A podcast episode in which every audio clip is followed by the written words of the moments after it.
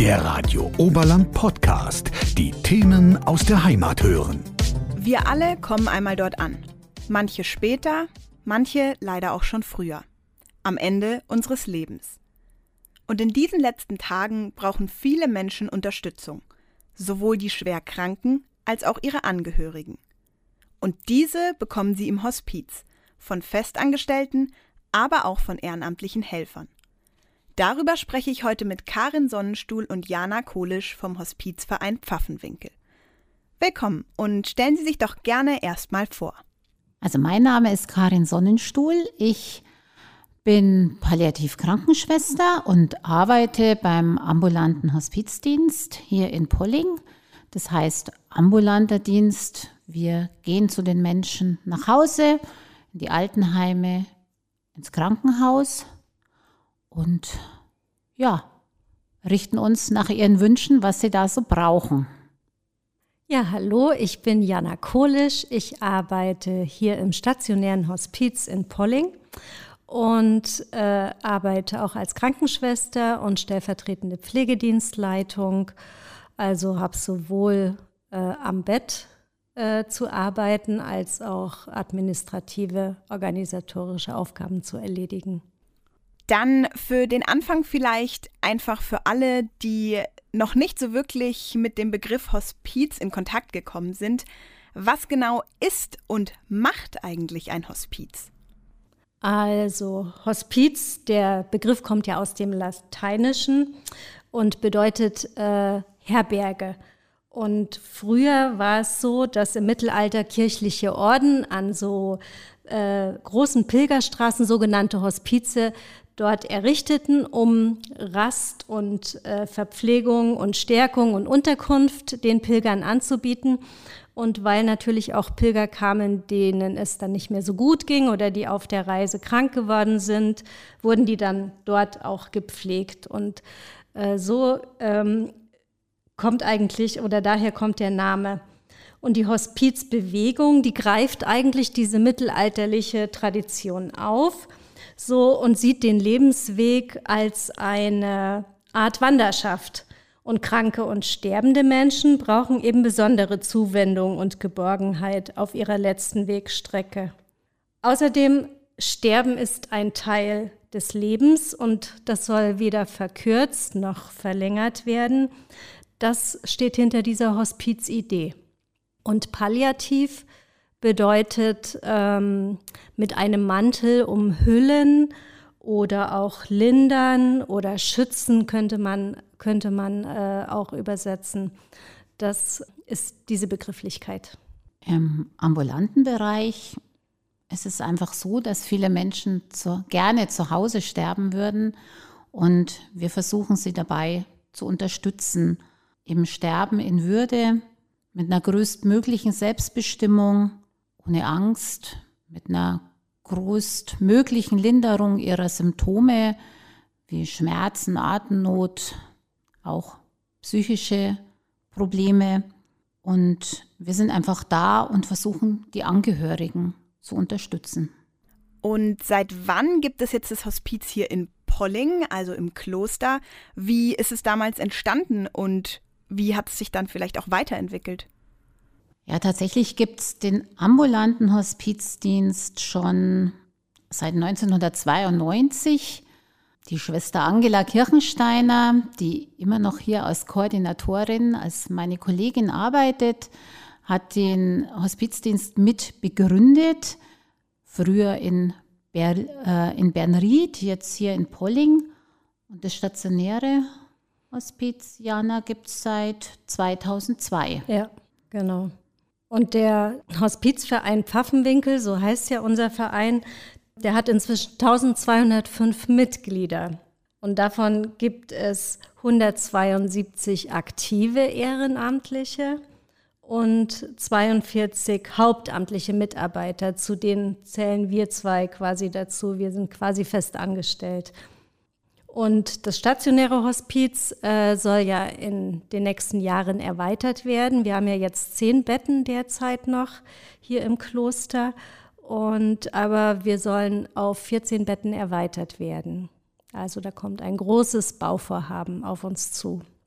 Wichtig ist, glaube ich, auch noch zu sagen, dass, ähm, obwohl wir hier jetzt im Kloster Polling sind, ja, dass wir völlig unabhängig Menschen begleiten. Also egal welchen Alters, welcher Religion, welcher Weltanschauung und auch welcher Art der Erkrankung. Wie kann man sich denn das Hospiz hier vor Ort jetzt vorstellen und wie sieht der Alltag in so einem stationären Hospiz aus? Wir haben derzeit zehn Betten, das habe ich ja schon erwähnt. Das sind zehn Einzelzimmer und man betreut äh, den Gast, so nennt man auch die Patienten bei uns, eigentlich rund um die Uhr, 24 Stunden lang. Wir haben einen sehr hohen Pflegeschlüssel, sodass man sich auch Zeit nehmen kann für die Gäste, für auch mal für Gespräche, dass man ein Ohr hat. Wir richten uns ganz vom Tagesablauf her ganz nach den Gästen. Wenn die länger schlafen, dann schlafen sie eben länger. Es das heißt dann nicht, ähm, um sieben gibt es Frühstück oder um acht. Nein, ganz individuell, ganzheitlich wird palliativ äh, gepflegt und äh, betreut. Und außerdem werden äh, Essenswünsche der Gäste berücksichtigt. Es wird gefragt, was, was die Gäste essen möchten. Ich muss, da fällt mir gerade so eine ganz lustige Geschichte ein. Es gab mal einen Gast äh, oder, oder eine Dame, die dann gesagt hat, weil man halt immer fragt, was haben Sie, auf was haben Sie denn heute Appetit? Was soll ich Ihnen denn heute zum Abendessen machen? Ähm, dann hat die gesagt, ich bin doch hier zum Sterben und nicht zum Zunehmen. Das ist mir jetzt gerade eingefallen. So nette Geschichten äh, erlebt man da halt auch. Ja, also es wird äh, rund um die Uhr und allumfassend der Gast bei uns betreut, gepflegt, unterhalten, in den Garten gefahren. Es werden auch Spiele gemacht. Also ganz individuell nach den Bedürfnissen richtet sich das. Und natürlich, was die Karin auch schon angesprochen hat, die Symptome, die ja im Vordergrund stehen, die wollen wir natürlich lindern, oh, um einfach Lebensqualität zu schaffen. Und was ist dann der Unterschied zum ambulanten Hospizdienst? Also wir begleiten unsere, ja, ich nenne sie jetzt bei uns jetzt schon Patienten, nicht unsere Gäste, wie sie genannt werden, wenn sie dann ins Hospiz einziehen. Wir begleiten sie eben zu Hause, in den Altenheimen und im Krankenhaus. Unser Gebiet ist sehr groß, der ganze Pfaffenwinkel. Wir sind acht Koordinatoren und haben die Gebiete so ein bisschen aufgeteilt. Also ich bin jetzt so für das Gebiet Weilheim zuständig. Meistens kommt bei uns im Büro ein Anruf. Entweder meldet sich ein Angehöriger, manchmal ähm, die Patienten selber, manchmal die Nachbarn, Freunde, der Hausarzt, das Pflegepersonal im Altenheim oder eben im Krankenhaus. Und ja, manchmal beraten wir schon am Telefon, aber meistens fahren wir dann eben äh, zu den Patienten raus, nach Hause und gucken einfach mal, was brauchen sie oder was brauchen auch manchmal die Angehörigen. Zum ambulanten Bereich gehört jetzt aber auch zum Beispiel noch, dass wir letzte Hilfekurse geben, um einfach, ja, nicht im Gegensatz zum Erste-Hilfekurs, aber einfach auch da ich sage jetzt mal so das kleine Einmaleins des Sterbens zu vermitteln. Wir machen auch, ähm, gehen in Unterricht zu Kindern in der Schule. Auch die Trauerarbeit gehört noch zu unserem Gebiet dazu. Und wir nehmen auch die Anfragen fürs stationäre Hospiz entgegen. Sie haben ja jetzt schon gesagt, dass der Verein auch ganz viel mit Ehrenamtlichen läuft. Welche Aufgaben übernehmen die denn im Alltag hier im Hospiz? Also es gibt ja die Festangestellten, aber in welchen Bereichen können Ehrenamtliche mitarbeiten? Ja, wir haben ja gut 170 Ehrenamtliche. Ein kleiner Teil davon ähm, ist im Vorstandsteam. Also auch der Vorstand hier vom Hospizverein arbeitet ehrenamtlich. Und unsere also wirklich unsere große Säule des Hospizvereins, unsere ehrenamtlichen Hospizbegleiter, die kommen einfach ins stationäre Hospiz, um ja dort das Pflegepersonal zu unterstützen. Und im ambulanten Bereich kommen sie eben auch dann in die Familien oder äh, ins Altenheim oder ins Krankenhaus. Und da ist es total unterschiedlich, was die da machen. Also sie schenken einfach, sage ich mal, jetzt ihre Zeit. Und dann kommt ganz darauf an, was die Menschen einfach mögen. Also sie erzählen, sie singen, machen Spiele, sie schweigen auch einfach mal, sitzen manchmal auch nur da, damit ein Angehöriger einfach mal in Ruhe einkaufen gehen kann oder entspannt eine Runde spazieren, um auch wieder neue Kraft tanken zu können, bis eben auch mal ein paar Stunden als Sitzwache, dass man einfach daneben sitzt, sowohl zu Hause oder auch im Krankenhaus, unterstützen die Angehörigen in der Sterbesituation. Also das ist einfach auch total unterschiedlich und ähm, bei den ambulanten Begleitungen gucken wir auch so beim Erstbesuch schon auch, wer könnte denn in die Familie oder zu demjenigen einfach auch passen. Ich sage, meistens liegen wir auch richtig und manchmal, wenn es dann bei den gemeinsamen Besuchen nicht so passt, ja, dann muss man vielleicht auch jemand anders einfach suchen. Im stationären Bereich ähm, ist es halt auch ganz, ganz unterschiedlich, so anfallende Arbeiten, aber da unterstützen uns die Ehrenamtlichen halt auch äh, mit Dasein, sich mal ans Bett setzen, zuhören oder also mit genau diesen Eigenschaften, die du auch schon genannt hast. Ähm, sie unterstützen auch die Hauswirtschaft, äh, wenn vielleicht gerade kein Gast was möchte, dann wird in der Küche eben mitgeholfen beim ach, Spülmaschine einräumen, ausräumen, keine Ahnung. Oder es werden mal Blumen gerichtet. Ganz, ganz unterschiedlich. Was natürlich, was wir auch immer sehr schätzen, gerade wenn das Wetter schön ist und Ehrenamtliche zusätzlich da sind, die gehen dann mit unseren Gästen raus in den Klostergarten, fahren spazieren. Das ist ein Geschenk. Das ist wirklich schön, dass wir sie haben und dass sie ähm, äh, das einfach für, äh, für die Gäste auch tun. Oder sie spielen auch mal was im stationären Hospiz. Es ist genauso unterschiedlich, was halt äh, gerade gebraucht wird. Sie gehen halt wirklich so das Auf und Ab der Erkrankung einfach mit. Also auch bei jetzt jungen Familien kann auch mal sein, dass der Hospizbegleiter vielleicht mit einem Kind jetzt, was weiß ich, zum Sportunterricht geht oder in den Vereinssport, damit die Eltern Zeit füreinander haben. Oder dass eben auch das Kind die, ja, den Sport ausüben kann, weil sonst vielleicht keiner Zeit hätte. Also so unterschiedlich ist tatsächlich das Tätigung, Tätigungsfeld. Also das sind ja ganz schön weitreichende Aufgaben, die die Ehrenamtlichen so übernehmen können. Ist es dann tatsächlich auch so, dass eigentlich jeder und jede im Hospizdienst arbeiten kann? Oder braucht es dafür eine spezielle Ausbildung? Die Hospizbegleiter werden ja ausgebildet von, vom ambulanten Hospizdienst. Also die Schwester Angela, die ja vorhin schon erwähnt wurde, ist da immer noch äh, äh, sehr engagiert. Und erst nach dieser abgeschlossenen Ausbildung äh, dürfen sie auch eingesetzt werden. Sie müssen zwar innerhalb dieser Ausbildung im stationären Hospiz 40 ähm, Praktikumsstunden absolvieren. Ähm, Jedoch, das gehört halt in diese Ausbildung mit rein. Also aktuell läuft gerade ein Ausbildungskurs, ja, der zusammen mit der Schwester Angela und dem Karl-Heinz Geisbauer geleitet wird.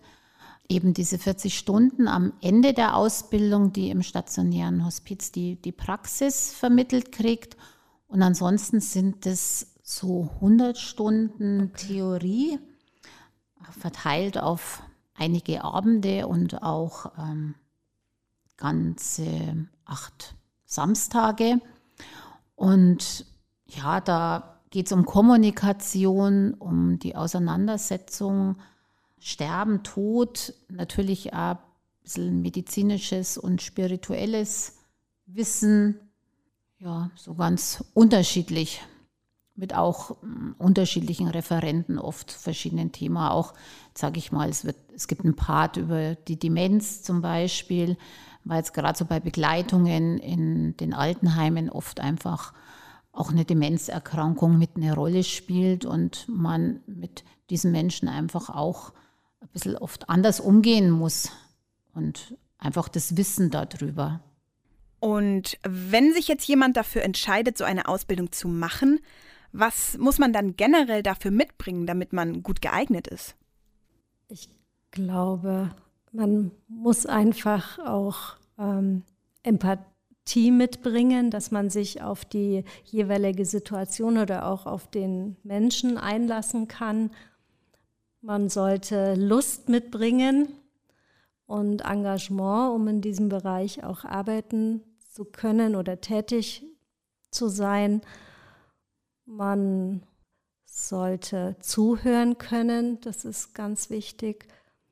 Ich finde Flexibilität und Kreativität ist wichtig. Also im Prinzip kann es jeder machen. Denk ähm, einfach eine achtsame, respektvolle Haltung sollte ja. einfach da sein, dass man die eigenen Wünsche und Vorstellungen vielleicht etwas zurückstellt in der Regel sollte man drei bis vier Stunden in der Woche Zeit haben. Auch das ist ein wichtiger Faktor. Und ähm, wenn man vielleicht selber gerade einen Todesfall erlebt hat, der sollte vielleicht etwas zurücklegen. Also auch wenn man gerade die Ausbildung macht. Soll jetzt nicht die eigene Trauerarbeit ersetzen, also weil man einfach stabil doch sein muss. Ähm, was, glaube ich, noch ein wichtiger Punkt ist, ist auch, dass man verschwiegen ist. Ähm, man ist ja doch sehr nah oft bei den Familien dran und es ist auch wichtig, ähm, dass das einfach auch bei uns bleibt. Die Themen Tod, Sterben und Krankheit sind ja jetzt nicht gerade Themen, über die alle immer gerne sprechen. Und die vielleicht auch manchmal sehr negativ behaftet sind einfach. Warum ist es denn trotzdem so, dass die Arbeit, die Sie hier alle im Hospiz machen, so lohnend ist und dass Sie sie gerne machen? Also ich kann jetzt einfach nur sagen, ich glaube, ich spreche auch für Diana, also wir brennen schon für unsere Arbeit, weil es ist eine total schöne Arbeit, auch wenn es einfach um Tod und Sterben geht. Aber auch wir, wir lachen ganz, ganz viel. Ähm, ein wichtiger Punkt ist, wir kriegen auch ganz, ganz viel zurück. Wahrscheinlich wie bei sonst keinem anderen Beruf. Ähm, das macht einfach auch zufrieden. Ja, also ich finde auch, man lernt so tolle Persönlichkeiten kennen. Ähm, zu mir hat mal eine Frau gesagt, an besonderen Orten lernt man besondere Menschen kennen. Und ähm, man geht oft auch so in die Tiefe bei den Gesprächen. Man hat so tolle Gespräche mit, sei es mit Angehörigen oder auch mit den Gästen, weil wir auch die Zeit dafür haben. Und das ist besonders. Und wenn der Gast auf Station jetzt, ich rede jetzt für die stationäre Arbeit, einen guten Tag hatte, dass, dass ich das Gefühl hatte, es, ich habe heute alles richtig gemacht und wir haben alles machen können, was, was der Gast gerne machen wollte, dann geht man total zufrieden nach Hause. Und das macht auch was. Ich finde, das macht einen schon zufrieden.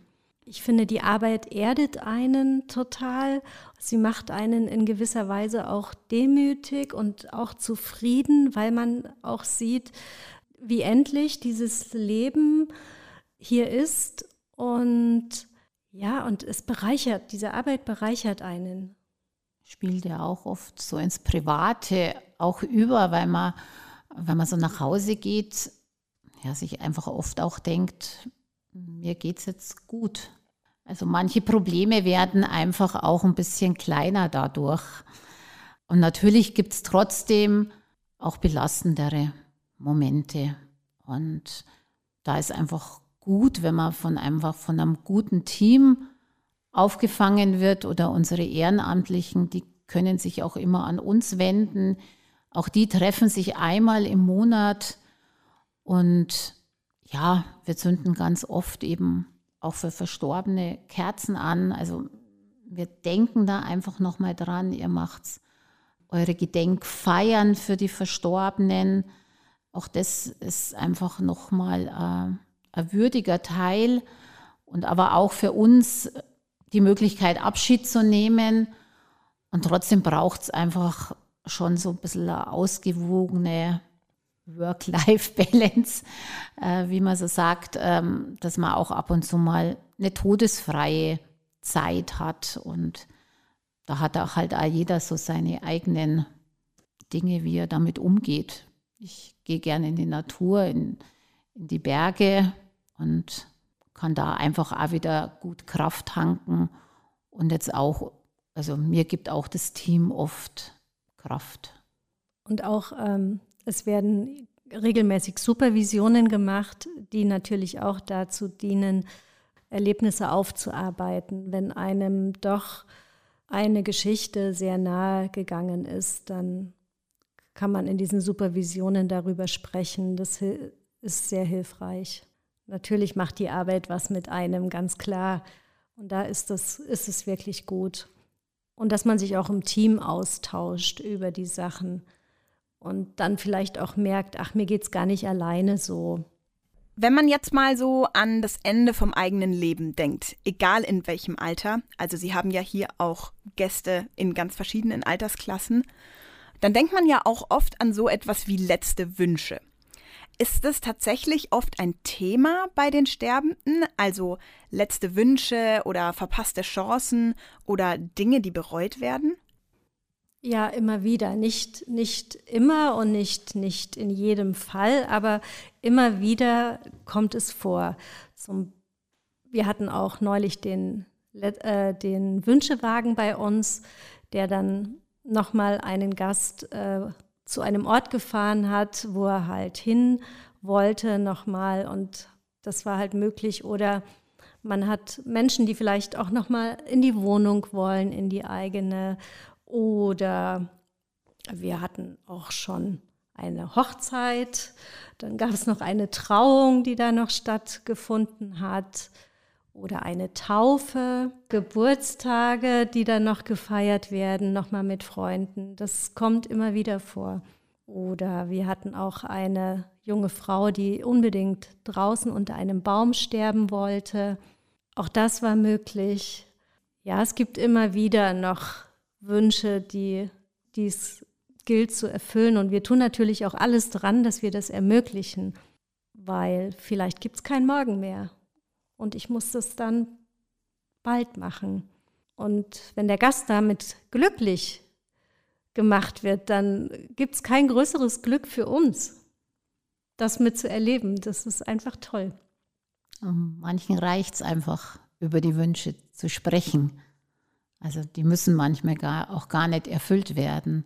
Also oft ist einfach auch die Zeit, dass wer zuhört, was für Wünsche, dass es so gibt oder was für Träume. Und sind dann das oft so große Dinge, wie zum Beispiel, dass ich gerne eine Weltreise gemacht hätte oder keine Ahnung, auf einer Farm in Afrika leben würde? Oder sind es dann doch eher Kleinigkeiten? Also ich würde gern nochmal eine bestimmte Person oder einen Ort besuchen.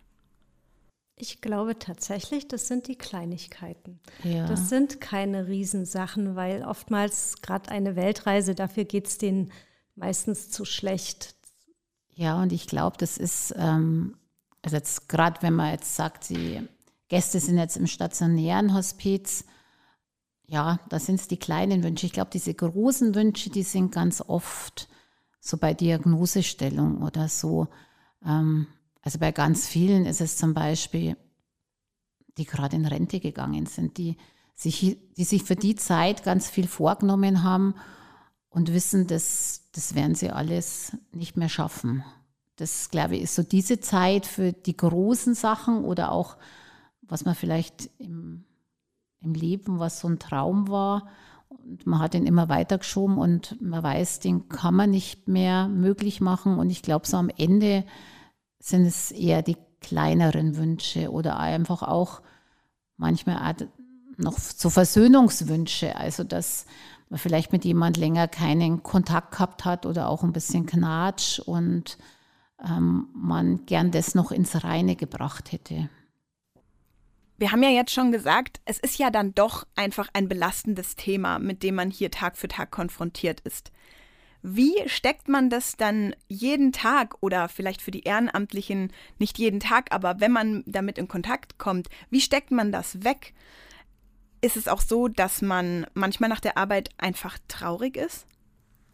Ich denke, Traurigkeit kommt natürlich auch mal vor, weil es gibt immer Einzelschicksale, die einem, die einem nahe gehen und wo man wo man tatsächlich traurig oder mit traurig ist, mit den Angehörigen, mit dem Gast.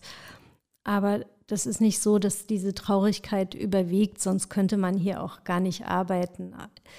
In der Regel überwiegt ähm, die Freude, die Freude an dieser Arbeit, die Freude für die Menschen da zu sein und denen auch ähm, Lebensqualität zu schenken. Dass wir sind ja jeden Tag dran, den Tag gut zu gestalten. Und wenn mir das gelingt, dann gehe ich zufrieden nach Hause. Die Traurigkeit ist nicht so groß.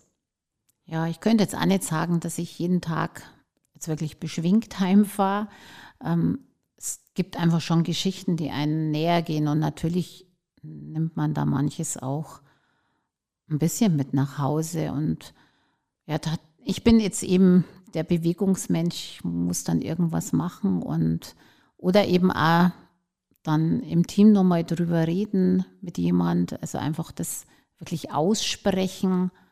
Aber ich glaube, sonst könnten wir hier auch nicht arbeiten, äh, wenn wir alles mitnehmen. Aber es ist jetzt auch nicht so, dass man es auszieht wie, wie ein Mantel. Aber man nimmt auch irgendwie die netten und lustigen Sachen auch mit nach Hause. Und wenn das jetzt jemand hört und sich für ein Ehrenamt im Hospizbereich interessiert, was würden Sie ihm oder ihr sagen? Dass er einfach mal bei uns anrufen soll, wann der nächste Ausbildungskurs ist. Und wir würden uns freuen, immer über neue, engagierte Menschen, die bei uns mitarbeiten wollen. Und es ist wirklich, ja, ich kann es einfach nur sagen, wirklich ein schönes Ehrenamt. Fällt Ihnen zum Schluss vielleicht noch irgendwas ein, woran Sie sich ganz besonders erinnern, was im Kopf geblieben ist, irgendeine außergewöhnliche Geschichte oder etwas, das Sie nie vergessen werden? Was ich vorhin gar nicht erwähnt habe, dass wir, dass wir ja auch äh, auf Stationen so psychosoziale Angebote haben. Zum Beispiel kommt montags immer der Klinikclown und besucht unsere Gäste. Wir haben eine Atemtherapeutin, die kommt und Mittwochs kommt immer die Hundetherapie. Das ist bei unseren Gästen sehr beliebt. Die Tiere, Tiere macht, Tiere und Kinder machen halt was, ja.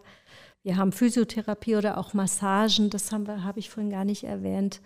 Die kommen halt zu uns ins Haus, haben wir auch noch Unterstützung. Also ich kann nur sagen, wir würden uns freuen, wenn noch wer mitmachen möchte.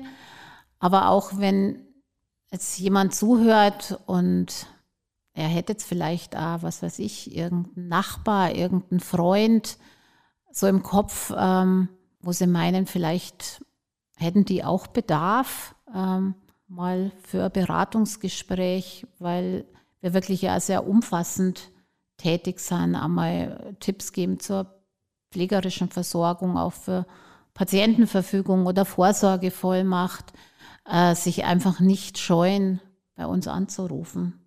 Das wäre es einfach so, dass man ein bisschen einfach auch auf die anderen schaut, auch in dieser Zeit des Lebens, wo es eher Richtung Ende zugeht. Ja, zumal wir ja früher oder später alle dorthin kommen. Ich bedanke mich für das Gespräch und sage bis zum nächsten Mal. Radio Oberland, so klingt meine Heimat.